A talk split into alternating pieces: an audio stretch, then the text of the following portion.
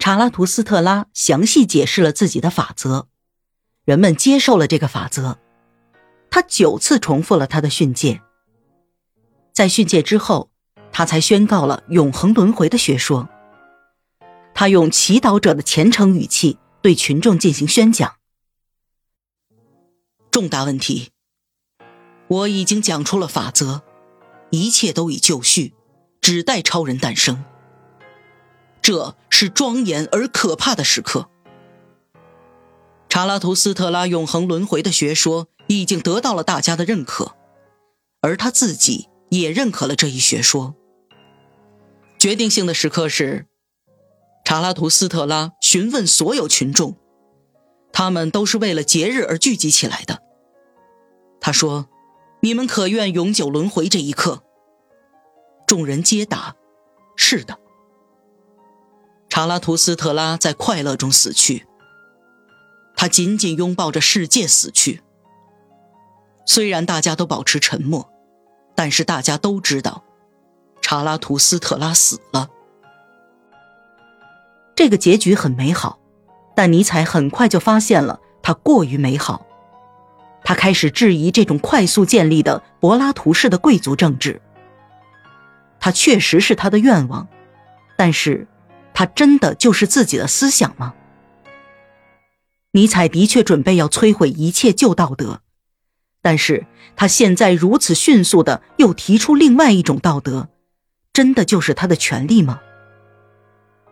所有的人都回答是的。这种情况真的会发生吗？不完美的群众生活在各种形态的人类社会中，只有法律和暴力才能约束他们。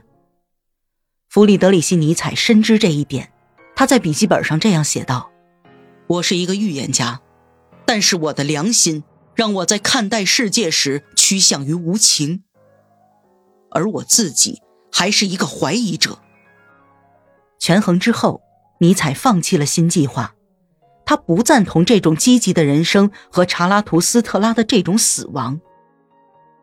我们不能在材料中看到尼采悲哀的秘密。也许我们可以把尼采的沉默看作是他对自己忧伤和羞辱的默认。尼采一直想要创造经典，历史著作、有体系的著作，或是一部诗作都可以。他希望他的作品能够与他的精神导师古希腊人的作品相媲美。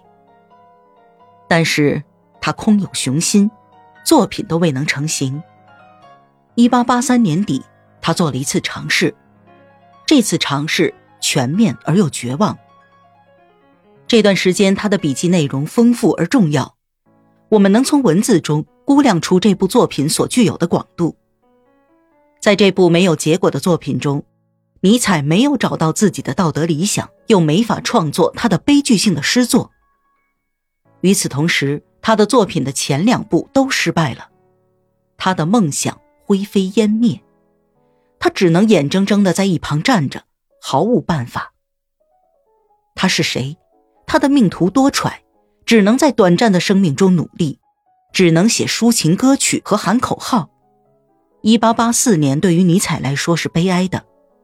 一月份出现了难得的好天气，这使尼采重新振作了精神，他又开始即兴创作。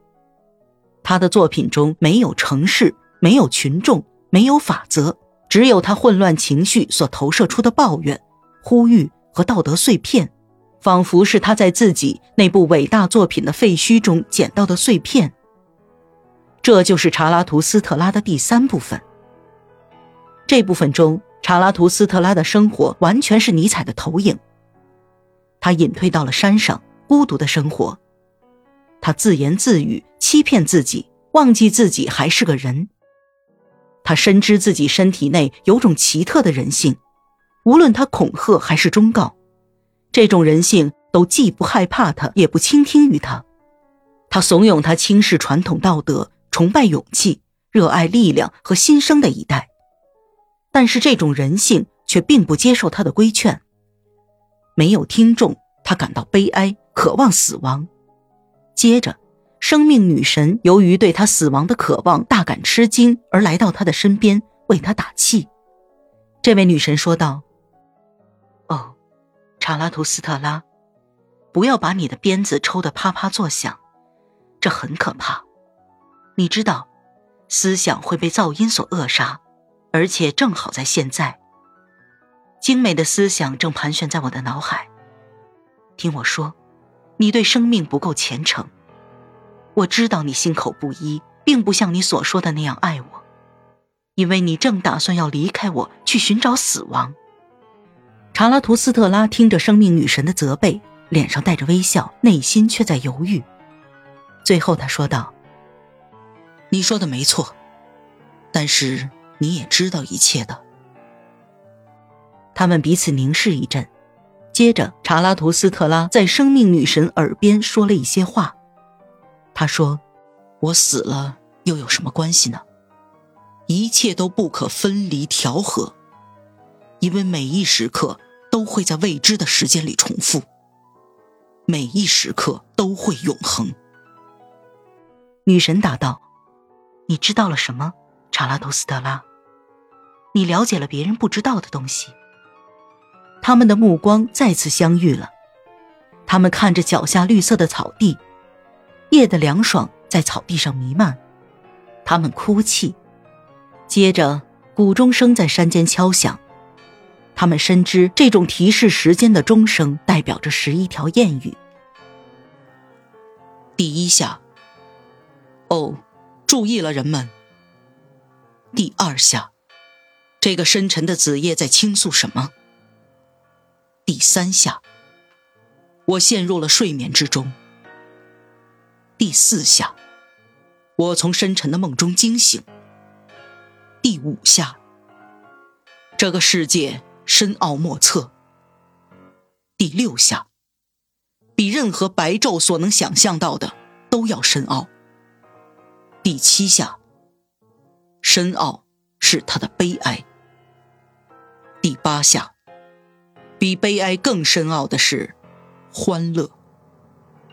第九下，悲哀说：“离开吧。”第十下，一切快乐都在追求永恒。